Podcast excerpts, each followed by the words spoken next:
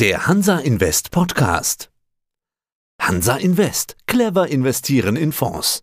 Der Hansa Invest Podcast. Börsenradio Network AG. Das Börsenradio. Der Hansa Invest Podcast. Hansa Invest. Clever investieren in Fonds. Der Hansa Invest Podcast. Mein Name ist Lukas Spang und ich bin Initiator sowie Fondsberater des Tigris Small and Microcap Growth Fund. Herr Spang, wir kennen uns schon viele Jahre, sprechen aber diesmal zum ersten Mal in diesem Format. Deshalb erklären wir die Strategie mal ganz von Grund auf und deshalb wechseln wir jetzt auch aufs formellere Sie für diejenigen, die unsere vorherigen Gespräche schon kennen. Nur, dass sich niemand wundert. Bedeutet aber auch, dass ich schon einiges weiß über die Strategie. Also wesentliche Punkte. Es geht um Aktien, es geht um Stockpicking, es geht um Small Caps und Nebenwerte. Und damit möchte ich vielleicht direkt auch mal einsteigen. Was ist für Sie das Entscheidende, das Spannende an Small Caps? Ja, spannende Frage erstmal, weil natürlich Small Caps für viele so ein bisschen abstrakt ist und ähm, das ist letztlich auch eines der entscheidenden Punkte. Viele kennen die Werte nicht, mit denen ich mich tagtäglich beschäftige, sondern kennen natürlich die großen Werte, die deutschen Blue Chips, ähm, die internationalen Technologiewerte im Zweifel.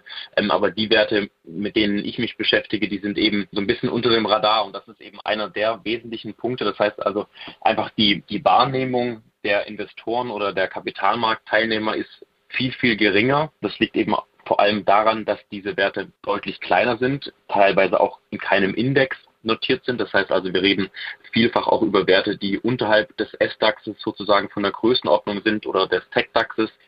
Großinvestoren haben zum Teil auch Probleme, dann in diese Werte zu investieren. Deswegen ist es auch dann immer wieder ein Thema, dass beispielsweise Investmentbanken im Research nicht diese Werte so im Fokus haben, letztlich sich dann einfach auf größere Indexwerte fokussieren.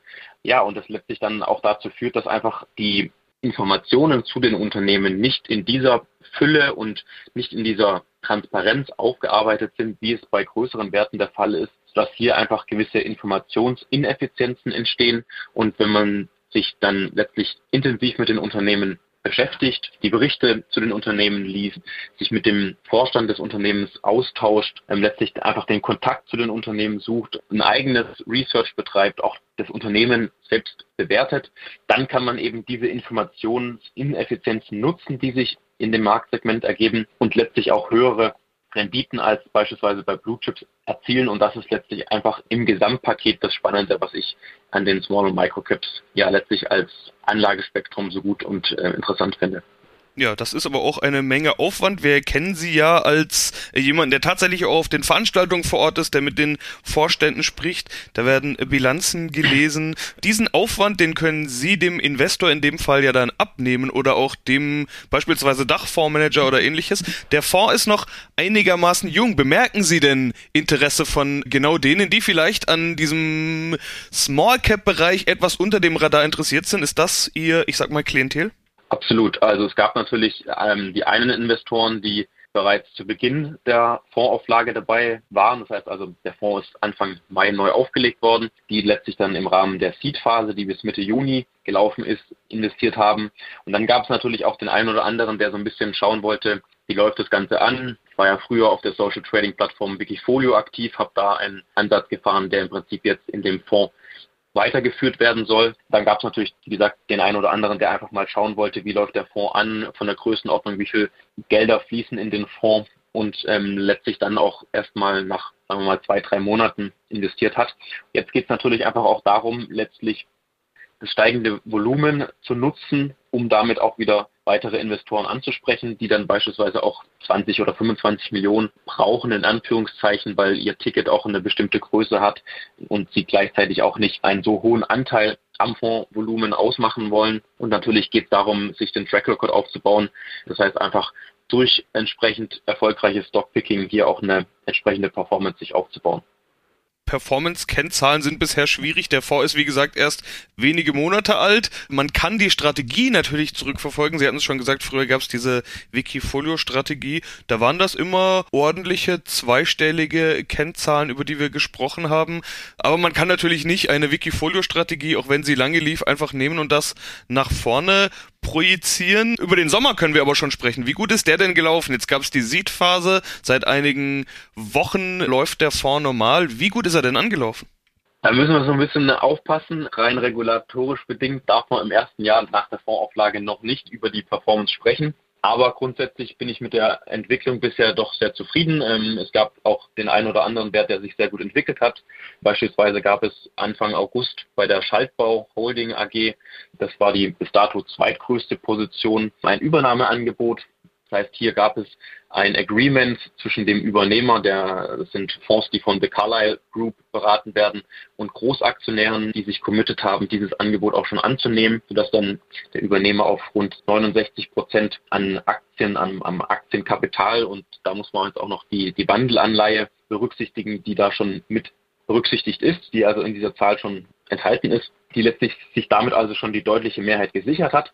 Das war dann beispielsweise ein Aufschlag von knapp 32 Prozent auf den Vortagesschlusskurs. Das heißt also, hier konnte beispielsweise die Schaltbau im August einen sehr schönen Beitrag zur Wertentwicklung leisten. Ähm, ein anderes Beispiel ist ähm, die GFT. Das ist ein IT-Dienstleister, der in den letzten Jahren ein ja, ein gewisses Klumpenrisiko hatte, in dem zwei Großkunden, die zwei größten Kunden, Budgets und damit auch für Umsatzrückgänge bei der GFT gesorgt haben, die ihre Budgets gekürzt haben und das Unternehmen damit beschäftigt war, eben sich letztlich breiter aufzustellen, auch äh, was die Branchenallokation angeht. Man war sehr stark im Bankenbereich aktiv, hat jetzt mehr auch ähm, sich im Versicherungs- und Industriegeschäft aufgestellt. So letztlich einfach den Umsatzrückgang mit diesen beiden Großkunden ja, zu kompensieren. Das gelingt jetzt in diesem Jahr besonders gut. Man hat ähm, im Juli die Prognose sowohl für den Umsatz als auch das Ergebnis angehoben. Man erwartet jetzt in diesem Jahr 24 Prozent Umsatzwachstum und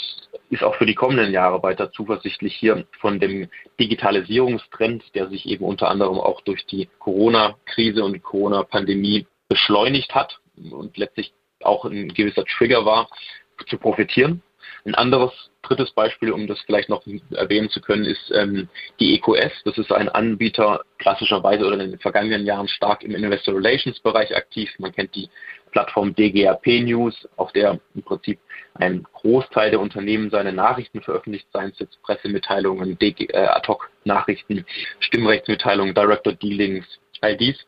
Und seit einigen Jahren ist man eben auch dabei, in den Compliance-Bereich einzusteigen. Und ähm, hier gibt es eben von der Regulatorik entsprechende Vorgaben. Beispielsweise ist jetzt im Dezember diesen Jahres gibt es die Vorgabe, dass die EU-Mitglieder ein nationales Gesetz umsetzen müssen, das vorgibt, dass Unternehmen mit über 250 Mitarbeitern ein Hinweisgebersystem einführen müssen. Das heißt also, hier gibt es dann eben einen Anbieter wie die EQS, die hier ein digitales Hinweisgebersystem in Form einer Software anbietet.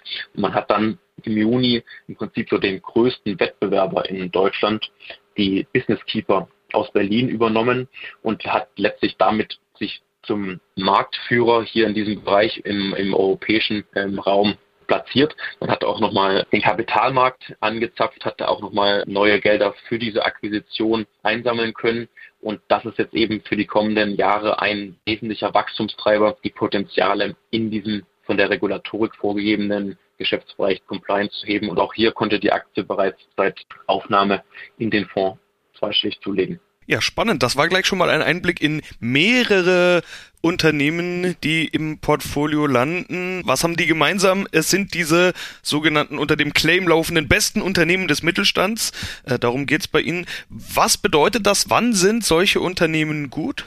Also im Prinzip gibt es verschiedene Kategorien, die, die sich im Prinzip wie folgt zusammenfassen lassen können. Also grundsätzlich reden wir, wie gesagt, von Small Micro Caps. Die sind bei mir definiert bis zu einer Größenordnung von einer Milliarde Marktkapitalisierung. Ich fokussiere mich auch speziell auf den deutschsprachigen Raum, einfach weil ich hier in den letzten Jahren entsprechend Erfahrung gesammelt habe, die Unternehmen kennengelernt habe, diesen Markt eben sehr gut kenne.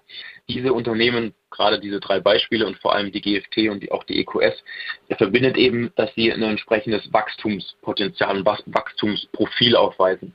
Bei der GFT ist das im Prinzip durch, dies, durch den Trend Digitalisierung. Die Unternehmen ähm, investieren zunehmend in verschiedene Digitalisierungslösungen, lassen sich unterstützen. Bei der EQS ist das eben eher regulatorisch getrieben. Bei der Schaltbau ist es so ein Mix. Ähm, einerseits ein wachsender Geschäftsbereich im, im Rail, also im, im Bahngeschäft, durch Modernisierungen, durch Investitionen in die Infrastruktur, Urbanisierung, die Leute treibt es mehr in die Städte und dadurch muss der Nahverkehr ausgebaut werden, aber natürlich auch Nachhaltigkeitsthemen, Klimathemen.